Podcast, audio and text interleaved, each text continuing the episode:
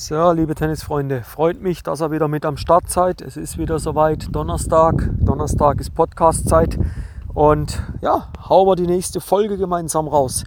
Geht heute auch wieder ein bisschen mehr um einen äh, Praxisbezug am Platz. Könnt ihr auch wunderbar auf den Sandplatz übertragen. Und zwar geht es heute um einen Erfahrungswert, den ich die letzten Einheiten mit jüngeren Spielern gemacht habe. Und sagt, das kann man aber auch, habe es dann auch mit älteren schon getestet das kannst du wieder auf alle Altersklassen ein Stück weit rüber transferieren, kannst auch von den Leistungslevels relativ gut bis weit nach oben anwenden, denn die oben machen es auch, also geht es auch dort. Und ja, geht so mehr darum, ich nenne es jetzt mal die 75%-Regel. Und vielleicht wird die Podcast-Folge auch 75%-Regel heißen. Mal schauen. Aber jetzt für dich, das ist die 75%-Regel. Und es gibt jetzt hier drei Spielbeispiele, wo ich sage, dort kannst du das anwenden. Einfach mal vorneweg die Situation, wo mir im ersten Teil aufgefallen ist, dass die Spieler immer wieder voll draufgehen. Jetzt nicht falsch verstehen, ich mag es, wenn ein Spieler eher offensiv drauf geht, ich mag es, wenn er was riskiert, aber das Verhältnis von Fehler zu Winner, das muss stimmen. Und ich habe dann die Spieler gefragt, ich sage, Jungs, kommt mal zusammen, haut mal raus, was ist eure Meinung? Fehler, Winner bei den Besten, die im Fernsehen ihr Geld mitverdienen. Wie stehen da so die Karten? Und dann hat es mich vom Socken gehauen.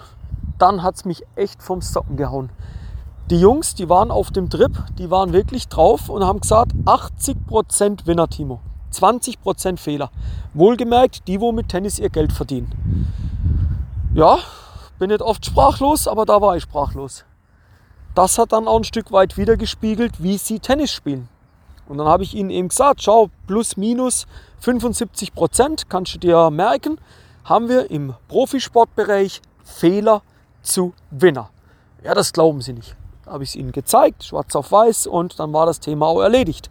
Dann entsprechend auch da dazu Übungen gemacht, mit ihnen immer wieder in den Dialog gegangen und das kannst du jetzt auch aufschreiben, kannst du auch gerne mal zurückspulen und anhören. Stell dir doch mal die Frage, wie musst du spielen, worauf musst du achten, dass dein Gegner die Chance hat, einen Fehler zu machen. Wie musst du spielen, dass du weniger Eigenfehler machst und dein Gegner im Gegenzug dagegen mehr Fehler macht. Aber setz das Thema Winner mal deutlich an zweite Stelle. Nimm das mal deutlich raus. Reduziere Winner, versuche die Fehlerquote bei dir zu reduzieren und die Fehlerquote beim Gegner nach oben zu drücken. Ja? Also der erste Punkt von den drei 75%-Regeln, ganz klar, bitte notieren, 75% der Fehler oder 75% passieren im Match Fehler, 25% passieren eigentlich Winner sind dann einen Schritt weiter gegangen. Die Jungs konnten die Übungen auch richtig gut umsetzen. Fehlerquote deutlich gesunken. Hat vielleicht nicht mehr ganz so viel Spaß gemacht, weil man nicht mehr so viel Risiko gehen konnte. Aber wir werden dann in den nächsten Wochen definitiv einen guten Mittelweg finden. Da bin ich überzeugt davon. Ging dann weiter, wo ich gesagt habe, du und wie, wie seht ihr das? Wird so, wenn wir die Einstandsseite, die Vorteilsseite oder linke rechte Seite nehmen, wie du es auch immer gelernt hast, wenn wir uns diese Seite mal anschauen, hast du das Gefühl, da wird auf eine Seite mehr gespielt oder auf eine Seite oder auf die andere Seite mehr? Wie ist das? 50-50 oder wie? Die waren dann schon so der Idee 60-40. So, okay, auf welche Seite? Auf die rechte Seite, auf die Rückhandseite eigentlich. Okay, auch warum?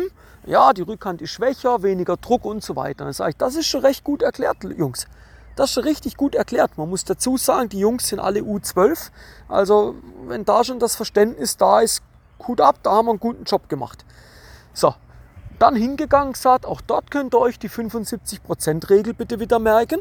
75% der Bälle werden im Welttennis oben auf die Rückhandseite gespielt. Macht das doch bitte mal nach. Macht das doch bitte mal nach. Und hört auf, immer selbe Ecken anzuspielen. Spielt er mal drei Viertels der Bälle von zehn Bällen, sieben Stück, spielt er mal in die Rückhandecke. Und dann schaut mal, was er plötzlich mit dem Gegner erreichen könnte. Schaut mal, was passiert. Probiert das doch mal aus. Haben wir das auch wieder in Übungen gepackt und man konnte den Druck ein bisschen von sich runterhalten. Wenn du den Druck von dir runternehmen kannst, kannst du ja die Fehleranfälligkeit beim Gegner erhöhen. Weil er plötzlich merkt, oh, hoppla, der Timo, der bringt ja mehr und mehr Bälle zurück, jetzt muss ich aber mehr riskieren. Plötzlich machst du dann wieder Dinge, wo du vielleicht noch gar nicht kannst oder wo du nicht so gut kannst. Ja? Also auch dort lässt sich wunderbar diese Dreiviertelsregel anwenden. Die letzte Frage, die ich dann Ihnen gestellt habe, war, wie steht so im Verhältnis Cross zu Longline? Wie viel, wo sollten wir da stehen? Und sind dann auch relativ bald auf die Antwort gekommen, dass wir gesagt haben, versuchen wir doch mal drei Viertels der Zeit Bälle Cross zu spielen und ein Viertels der Zeit Bälle Longline zu spielen.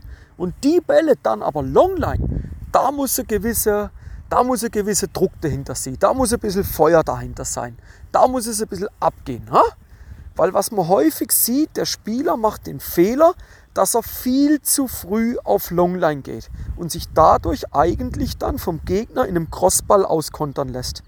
Und da wäre mein Appell, überlegt euch doch mal, wann spielen der Longline, Beispiel, wenn ihr den Ball mehr im Feld nehmen könnt, wenn ein kürzerer Ball kommt, wenn ein langsamerer Ball kommt, dann könnt ihr mal eine Richtungsveränderung ansteuern. Aber ansonsten haltet doch die Cross Rally. Ein weiterer Vorteil der Cross Rally ist doch folgender, dass du eigentlich, weil der Gegner den Platz auch abdecken muss, gut, du auch, darin besteht halt die Gefahr, aber sag mal, du bist deinem Gegner physisch überlegen, weil du im athletischen Bereich mehr gemacht hast oder auf einem höheren Level schon bist. Du spielst ihm ja immer wieder gegen den Lauf. Gegenlaufbewegungen können somit zu einem schwächeren Ball führen, den du dann auf Longline letzten Endes wieder verwerten kannst. Ja?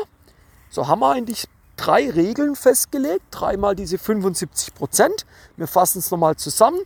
Definitiv drei Viertels der Zeit mehr Cross- wie Longline-Spieler drei Viertels der Zeit mehr in die Rückhandecke als in die Vorhandseite spielen. Achtung, wenn du einen äh, Linkshänder hast, dann musst du ihm halt mehr auf die Einstandsseite spielen. Da verändert sich das ein klein wenig. Und der letzte Punkt war mal deine Denkweise dahin zu verändern, dass du so viel Winner schlagen musst. Nein, du willst den Gegner dazu bringen, dass er mehr Fehler macht.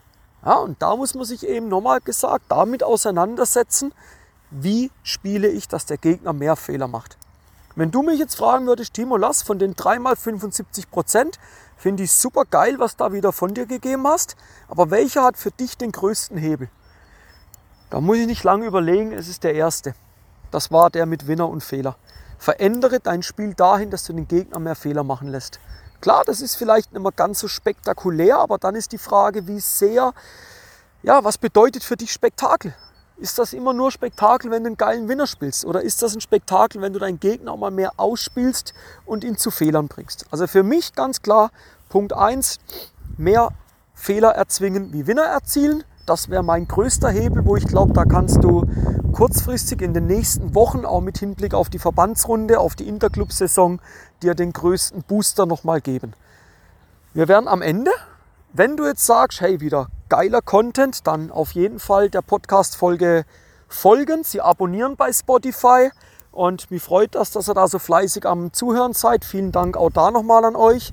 Wem das immer noch nicht genug ist, wer sagt, hey, der Timo, der haut da immer den Content raus, das ist echt geil, der Typ, der gefällt mir, der, der, der, der fängt mir, das ist echt geil, dem höre ich so gern zu.